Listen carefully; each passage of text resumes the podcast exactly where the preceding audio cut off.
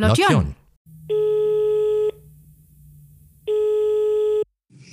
Ja, mein Name ist Birgit Leitenberger. Ich bin geboren in Mönchengladbach und ich lebe und arbeite jetzt in Frisco, Texas.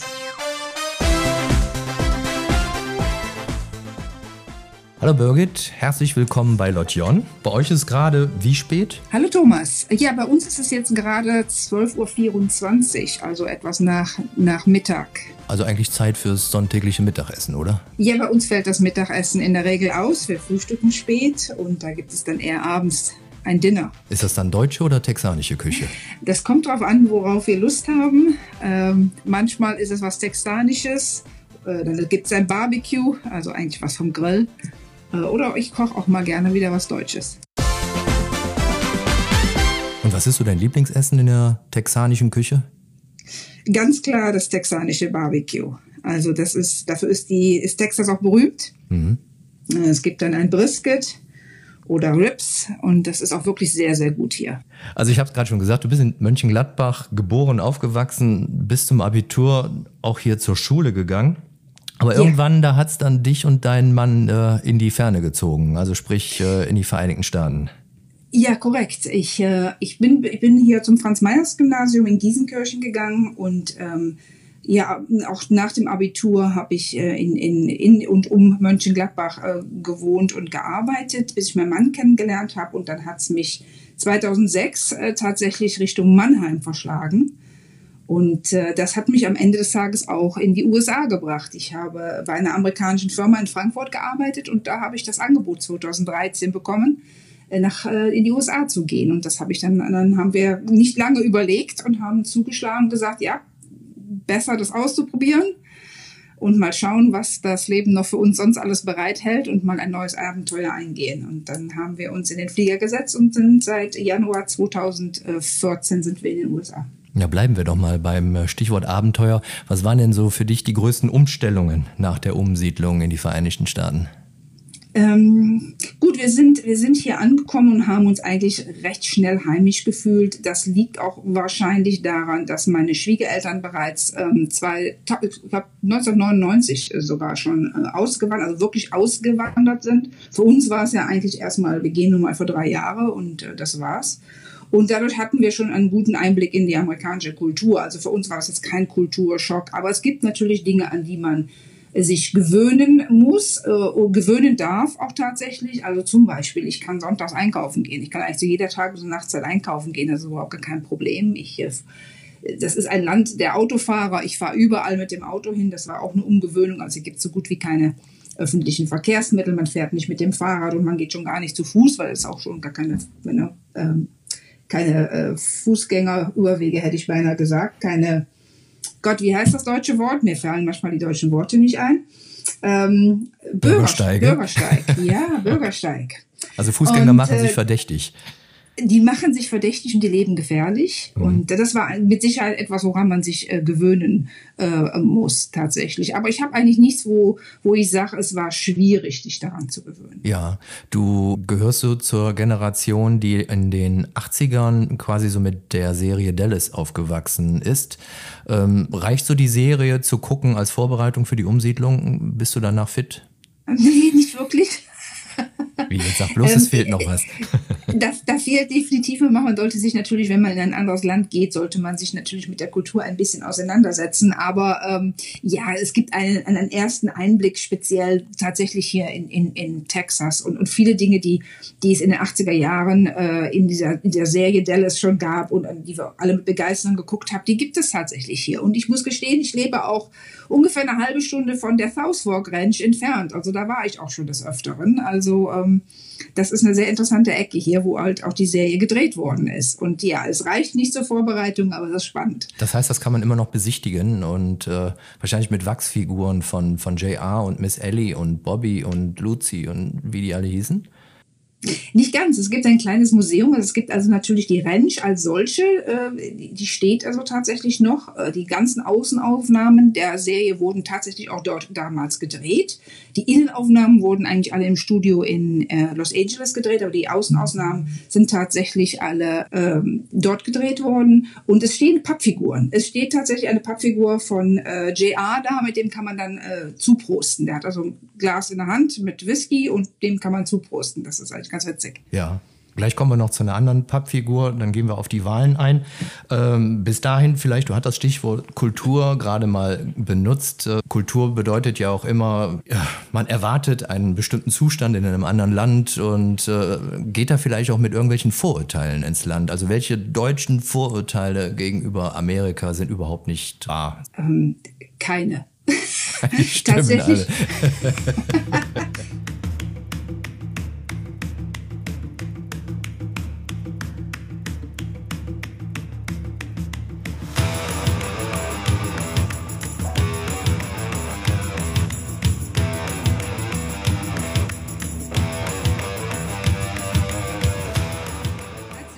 tatsächlich muss man sagen, dass die Vorurteile, die wir dem Amerikaner oder dem, dem Texaner gegenüber äh, vielleicht haben als, als Deutsche, die sind, kommen natürlich nicht äh, von irgendwoher und die stimmen im Großen und Ganzen eigentlich auch. Also ähm, es, ist, es ist, die Amerikaner sind ein, ein Stück weit oberflächlicher als die Deutschen. Ähm, es werden nicht so tiefe Gespräche geführt, es werden viele Themen gar nicht angefasst. Ähm, die Amerikaner sind auch in der Regel nicht so wirklich interessiert an irgendetwas, was außerhalb der USA vor sich geht. Äh, so gewisse Dinge, die, die stimmen einfach.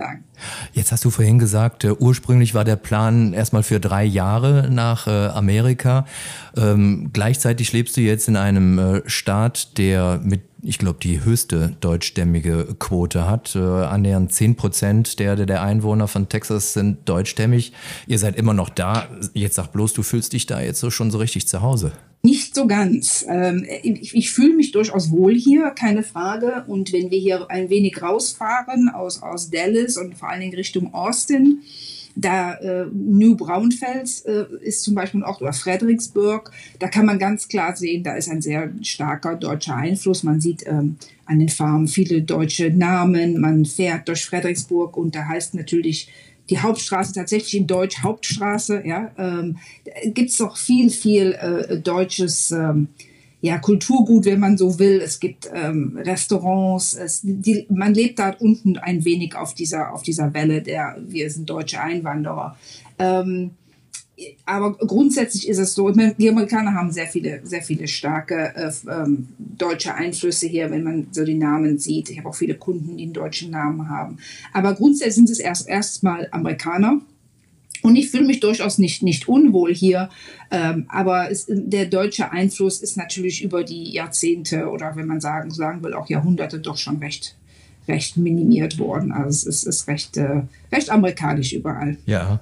Ähm, hast du dir damals auch ein Andenken aus Mönchengladbach mitgenommen? Ja, das hätte ich mal besser getan.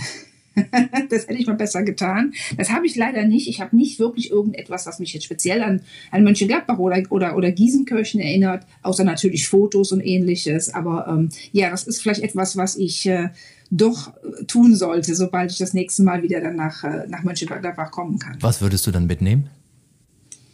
Ich weiß es nicht. Ich habe mal ein wunderschönes Buch in einem Hotel in Mönchengladbach gesehen. Ähm, das war so ein wirklich ziemlich dickes Buch mit sehr vielen, sehr schönen Fotos, sehr gut gemacht. Und ich ärgere mich bis heute, dass ich das damals nicht gekauft habe. Ich glaube, das wäre etwas, was ich gerne mitnehmen würde. Also die Bücher, die in Hotelzimmern liegen, äh, ist normalerweise das Neue Testament.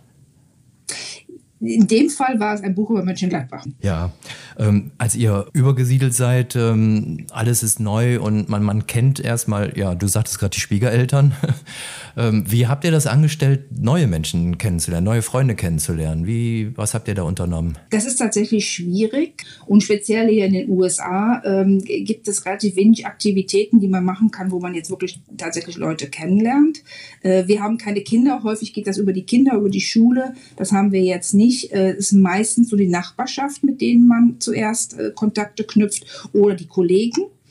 Und äh, bei uns waren es also jetzt speziell hier in, in Frisco tatsächlich die, die Nachbarschaft. Wir wohnen in einem, einer ganz neuen Siedlung. Ähm, alle sind dorthin gezogen. Das ist eine sehr, eine sehr gemischte Siedlung. Hier sind Amerikaner, hier sind Deutsche, hier sind Schweden, hier sind Menschen aus Mexiko, aus der Türkei, ähm, aus vielen asiatischen Ländern, also sehr gemixt.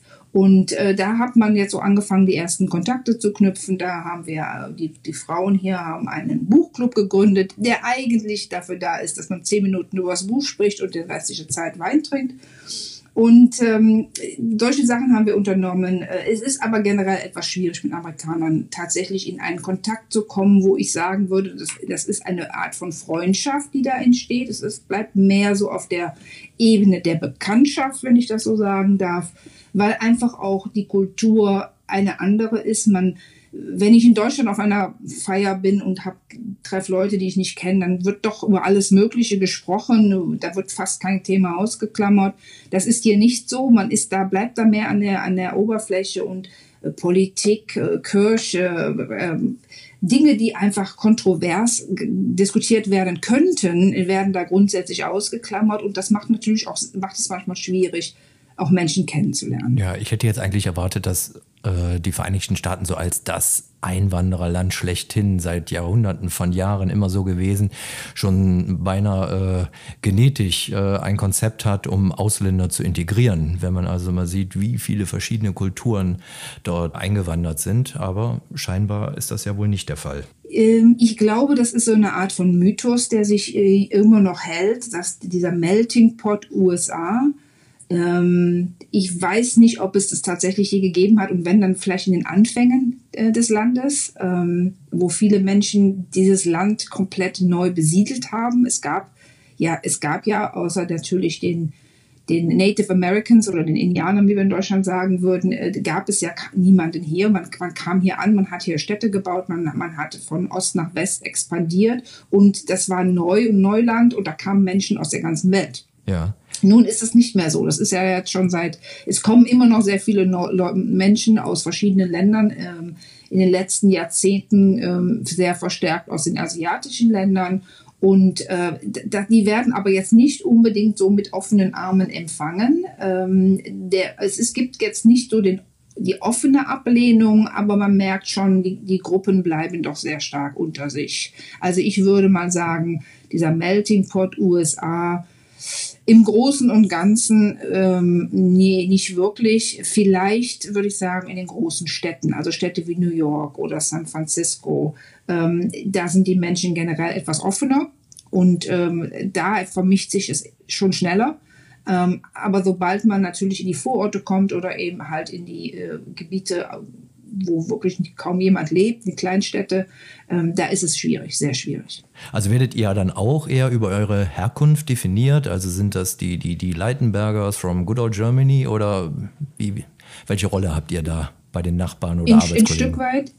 Ein Stück weit sicherlich, ja. Also es hat natürlich auch für uns äh, manchmal so ein bisschen einen Bonus. Ähm, Deutsch und deutsche Tugenden werden doch noch sehr stark hier positiv besetzt. Ähm, egal ob das jetzt im Arbeitsleben ist oder ob das im Privatleben ist, man wird durchaus positiv gesehen, was natürlich allen schon ja auch gut, gut positiv stimmt und ähm, es auch vielleicht ein Stück weit einfacher macht. Ähm, das haben wir definitiv ganz stark, ganz stark gemerkt. Man hat auch manchmal noch immer so ein kleines bisschen so einen Sonderbonus, ja, weil man kommt halt aus einem interessanten Land, wo die meisten Leute vielleicht noch wissen, dass Berlin die Hauptstadt ist, aber dann auch meistens nicht mehr sehr viel mehr. Und das ist schon, das ist schon spannend, ja. Und das äh, liefert auch Gesprächsstoff, ja, die gerade die Unterschiede zwischen, zwischen Deutschland und den USA. Das äh, ja durchaus, das macht die Sache interessant. Ja. Jetzt, jetzt bist du auch in einer Gegend, wo viele gerne mal Urlaub machen würden. Also ihr seid ja relativ schnell in, in Mexiko. Ihr seid relativ schnell am, am Golf von Mexiko und äh, für uns sehr klangvolle Namen. Trotzdem bleibt es die Fremde. Ähm, wie geht man damit um? Tag für Tag so in der Fremde aufzuwachen, dort zur Arbeit zu gehen. Wie sehr fehlt einem dann die Heimat? Wie sehr fehlt dir jetzt persönlich Mönchengladbach? Ähm, umso länger ich hier bin, umso mehr Heimweh bekomme ich, muss ich gestehen. Ähm, die Covid-Situation hat das natürlich noch mal ein Stück weit verschärft, weil ich natürlich jetzt nicht manchmal eben den Flieger setzen kann und äh, nach, zurück nach Hause fliegen kann. Ähm, das, das geht jetzt nicht, das ging dieses Jahr nicht und wer weiß, ob es nächstes Jahr geht. Das, das verstärkt das Gefühl schon. Im Alltagsleben, gut, man steht auf, man macht seinen Job und man kommt nach Hause und dann ist das Leben im Prinzip jetzt auch nicht so viel anders, als wie es wäre, wenn ich jetzt in Deutschland leben würde. Aber viele Dinge vermisst man. Man vermisst die Geburtstage mit der Familie und umso älter man wird, umso weniger Familie hat man. Man vermisst äh, das Essen, man vermisst einfach rauszugehen und einfach in, in der gleichen Kultur mitzuschwimmen.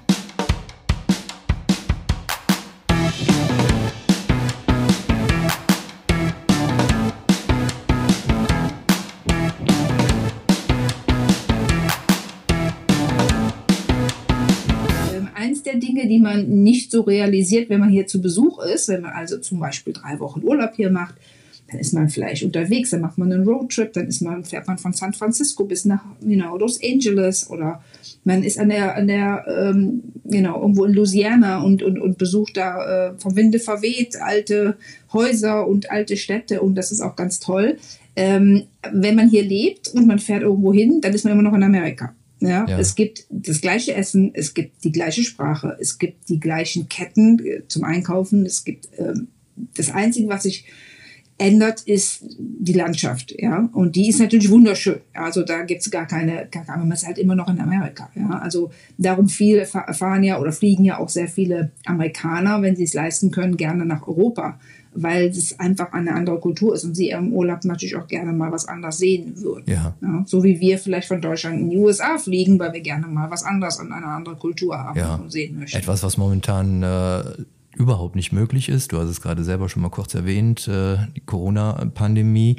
Ähm, wie erlebst du das selbst jetzt in, in Texas? Was, was gibt es bei euch für, oder überhaupt, gibt es die Einschränkungen äh, im täglichen Leben oder wie, wie lebt ihr mit der Krise? Ich denke, es ist nicht so viel anders, als es in Deutschland auch ist, von dem, was ich höre und sehe und lese. Ähm, wir selber ähm, sind natürlich zurückgeworfen auf unser Haus. Ja, also wir verlassen das Haus seit März relativ selten, höchstens zum Einkaufen vielleicht einmal in der Woche.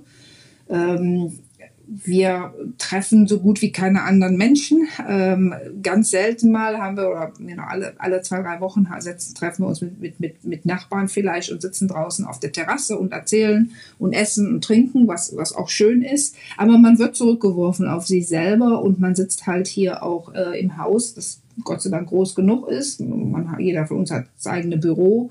Ähm, unser Haus ist auch sehr groß. Also wir haben da auch jetzt, äh, wir können raus, wir haben eine Terrasse, ja, einen kleinen Garten. Ähm, aber man vermisst halt schon so diese, diese zwischenmenschlichen Kontakte. Man geht nicht mehr ins Büro arbeiten. Ich habe einen Beruf, der äh, der eigentlich erfordert, dass ich mich mit meinen Kunden treffe und auch regelmäßig und ich war, bin auch sehr häufig auf dem, auf dem, äh, auf dem Campus vom Kunden, meistens dreimal, viermal die Woche. Das ist natürlich alles weggefallen. Das macht auch das Berufsleben nicht einfacher.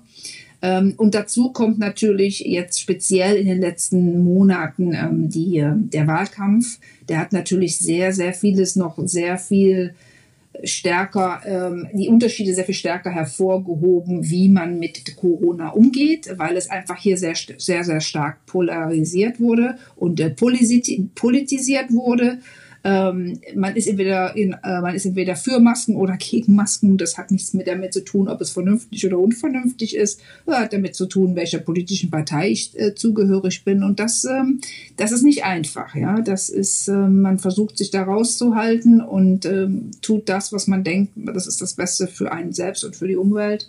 Und ähm, aber ja, ich, ich, ich sehe, dass das äh, über den Winter jetzt wahrscheinlich noch mal sehr viel schlimmer werden wird. Man hört dann so von Washington, wo dann schon die ersten Demonstrationen äh, stattgefunden haben, die Trump wieder äh, ja mehr oder weniger mit äh, Gewalt dann so im Amt halten wollen. Was, was befürchtest du? Wie, wie kann es da jetzt noch weitergehen? Ich denke, also wir beobachten das hier ja auch sehr stark. Es gibt ja auch kaum irgendetwas, was man liest oder hört, was nicht über um, dieses, nicht um dieses Thema kreist. Ähm, ich, ich, wir leben hier in Frisco, was wie gesagt auch bis Dallas ist ungefähr 45 Minuten zu fahren bis in die Innenstadt. Ähm, die großen Städte hier in Texas sind in der Regel eher demokratisch gesinnt. also für, für Biden, Harris. Ähm, das gilt hier für, für Dallas, das gilt sicherlich für Austin oder Houston. Ähm, aber alles dann außerhalb diesen Städten ist sehr, sehr stark republikanisch und pro Trump geprägt. Ähm, äh, von daher, das ist, es ist schwierig in dem Umfeld zu leben, weil, weil wir natürlich grundsätzlich dann doch stärker zu, äh, zu den Demokraten tendieren. Und äh, bei uns ist es ruhig. Also ich hatte jetzt befürchtet, dass es irgendwelche Krawalle gibt. Äh, speziell halt von republikanischer Seite, wenn Biden gewinnt, aber es ist alles ausgeblieben hier was gut ist. Ähm, das Land hält so ein bisschen den Atem an. Ja, das Land hält den Atem an. Äh, eigentlich ist Biden gewählt. Eigentlich kann er auch, äh, kann da eigentlich auch nichts mehr passieren, selbst wenn jetzt hier noch großartig ähm, neu ausgezählt wird oder wenn irgendwelche Gerichte sagen, ähm, wir erkennen irgendwelche Stimmen nicht an oder Wahlzettel nicht an oder oder oder, dann er hat so den komfortablen Vorsprung, dass wahrscheinlich dort nichts mehr passieren wird. Ich sehe dass er am 20. Januar vereidigt wird. Aber Trump und, und äh, seine Anhänger sind sicherlich da und sie sind, äh, sie sind lautstark da.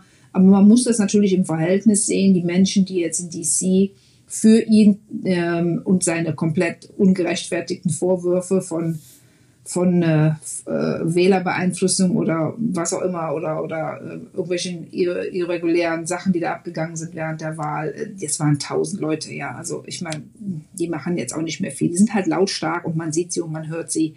Aber ich glaube nicht, dass da großartig was passiert. Ihr habt, äh, da ihr seit 2014 im Land seid, ja noch die, die letzten Jahre des, äh, von Obama miterlebt. Wie unterscheidet sich die Atmosphäre ähm, jetzt zum Beispiel auf der Arbeit oder bei, bei Nachbarschaftstreffen, wenn politische Themen auf einmal entstehen? Grundsätzlich spricht man in Amerika niemals über Politik. Weder mit Kollegen, noch mit Freunden, noch mit ähm, Nachbarn. Es sei denn, man weiß aus irgendeinem Grund, weil Bemerkungen gefallen sind oder weil man irgendwelche Sachen, zum Beispiel irgendwelche Werbe, Wahlwerbung draußen vom Haus gesehen hat, dass die Leute in die gleiche Richtung tendieren wie man selber dann kann man, wenn man dann das entsprechende Vertrauensverhältnis hat, durchaus das Thema mal ansteigen.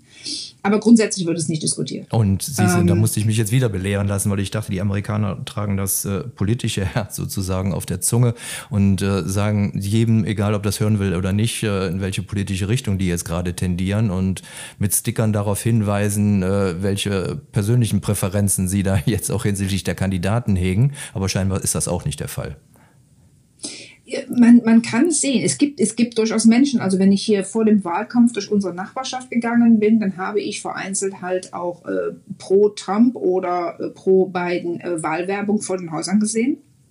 Das ist richtig. Äh, es gibt auch Menschen natürlich, die zu den Rallyes gehen, also zu den Wahlveranstaltungen der jeweiligen Partei und die das durchaus auch kundtun. Das findet in einem anonymen Rahmen statt. Das findet äh, wenn ich so einen Sticker dran habe und gehe durch die Stadt, dann kenne ich ja die Menschen, die an mir vorbeigehen, nicht oder den Supermarkt nicht. Dann ist mir auch relativ egal, was ne? ich will halt meine Meinung damit kundtun. Aber im privaten Bereich oder im, im Bereich, wo ich Menschen kenne, also wenn ich mich mit Nachbarn treffe oder wenn ich mich mit, Bekannten treffe oder wenn ich auf der Arbeit bin, also irgendwie im Büro bin, dann wird das nicht thematisiert oder es ist schwierig zu, zu, zu thematisieren. Und, und das ist mit Trump auch schwieriger geworden, als es eh immer schon war weil er halt so stark polarisiert und weil die Gräben zwischen den beiden Parteien immens tief sind. Da gibt es eigentlich nichts Gemeinsames mehr.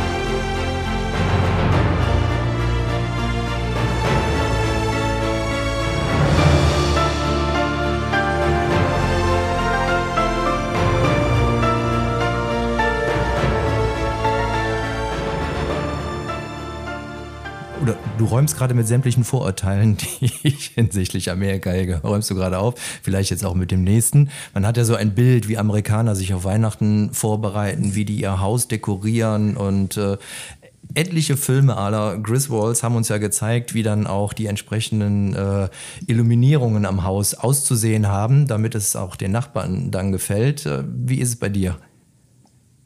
Ähm, interessant, dass du das sagst. Ja, das ist tatsächlich so. Äh, es gibt durchaus Nachbarschaften, wo äh, man quasi miteinander wetteifert, wer die schönste, äh, wer die schönsten Lichterketten draußen hat und äh, andere Dekorationen. Äh, bei uns ist es eben halt nicht so. Es liegt, glaube ich, aber auch wirklich daran, was ich ähm, eingangs sagte, dass unsere Nachbarschaft sehr äh, also keine homogene amerikanische Nachbarschaft ist, ja, weil die Menschen wirklich aus verschiedenen Ländern kommen und bringen ihre Traditionen mit. Ähm, wir haben etliche Häuser hier, die so eine dezente Beleuchtung jetzt auch schon haben und auch schon seit zwei Wochen oder noch länger ähm, haben. Das ist es aber eigentlich auch, jetzt an, wenn es um, um, diese Beleuchtung der Häuser und der Nachbarschaften geht, speziell jetzt in unserer Nachbarschaft. Ich persönlich, ich würde mir wünschen, ich, das wäre ein bisschen amerikanischer und ein bisschen you know, mehr Beleuchtung und mehr Dekoration, aber es ist bei uns ja sehr, sehr eingeschränkt eigentlich. Und bei dir selber? Äh, wir machen eigentlich draußen auch nichts. Es hat auch damit zu tun, dass es nicht gerade günstig ist. Ähm, wir machen hinten in unserem eigenen Garten, ähm, einen der Bäume bekommt so eine Leuchtlichtkette drum. Und äh, als Zugeständnis an mein Gastland hier wird auch nach Thanksgiving, äh, also quasi zum ersten Advent, wird unser Weihnachtsbaum aufgestellt ähm, und das Haus geschmückt. Ähm, aber das ist, glaube ich, die, das einzige Zugeständnis, was ich, was ich mache, wenn es zu Weihnachten kommt. Wie sieht es in den Städten selber aus? Gibt es da sowas wie Weihnachtsmärkte? Also etwas, was es bei uns dieses Jahr definitiv nicht geben wird? Ähm, nee. Also Weihnachtsmärkte habe ich hier äh, eigentlich noch nicht gesehen. Den einzigsten Weihnachtsmarkt, den ich je erlebt habe, ich bin ja, wohne ja jetzt in Texas. Ich bin aber ursprünglich bin ich nach Virginia gegangen. Das ist in der Nähe von Washington DC habe ich gewohnt, in Ashburn. Ungefähr 40 Minuten mit dem Auto zu fahren nach DC rein. Ähm, und das, äh, das war Ashburn-Resten und da war zum Beispiel das Headquarter der deutschen Bundeswehr. Und auch noch einige andere deutsche Firmen, die dort ansässig waren. Und die deutsche Bundeswehr in Resten hat dort in Virginia hat tatsächlich jedes Jahr einen Weihnachtsmarkt gemacht. Mhm. Das war nicht zu vergleichen mit unserem Weihnachtsmarkt, aber es war ein Weihnachtsmarkt.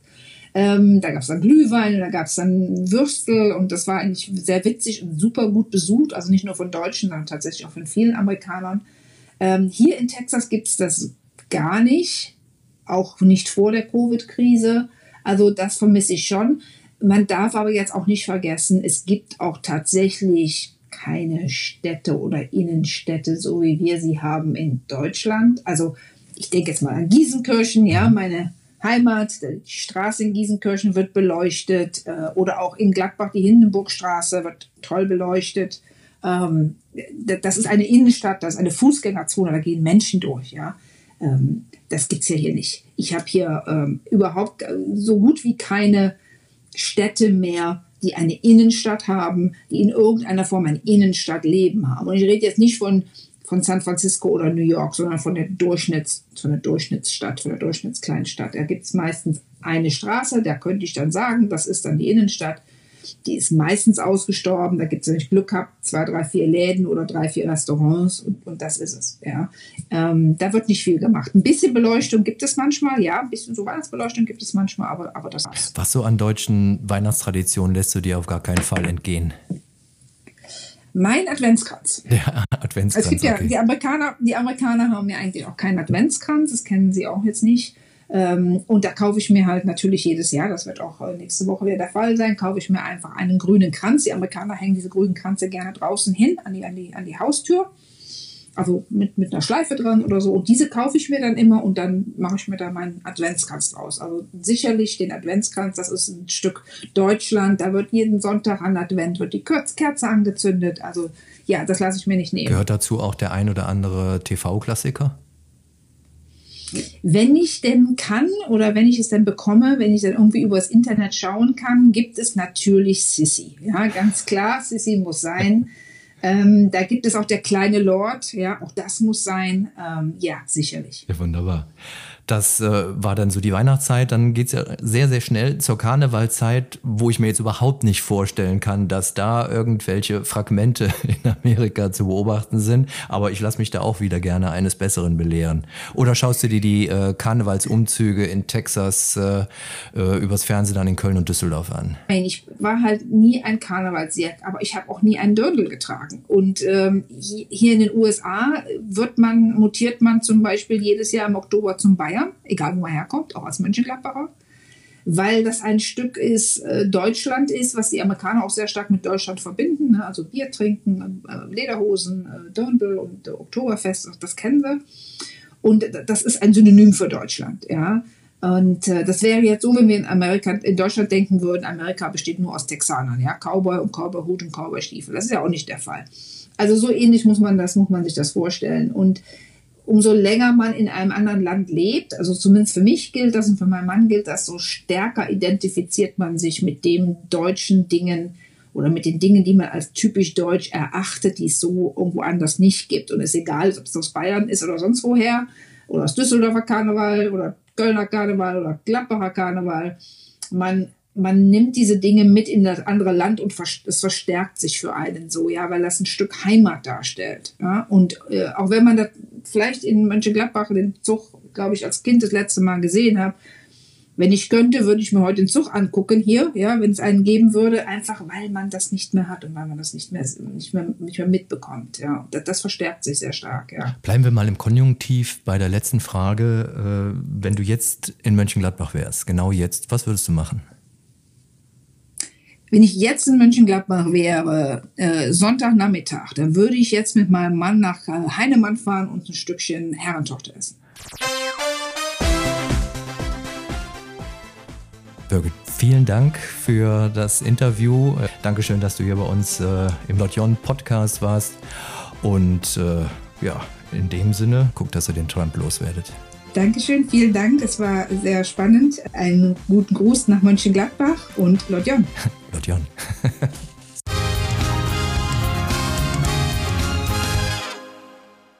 Lotjon.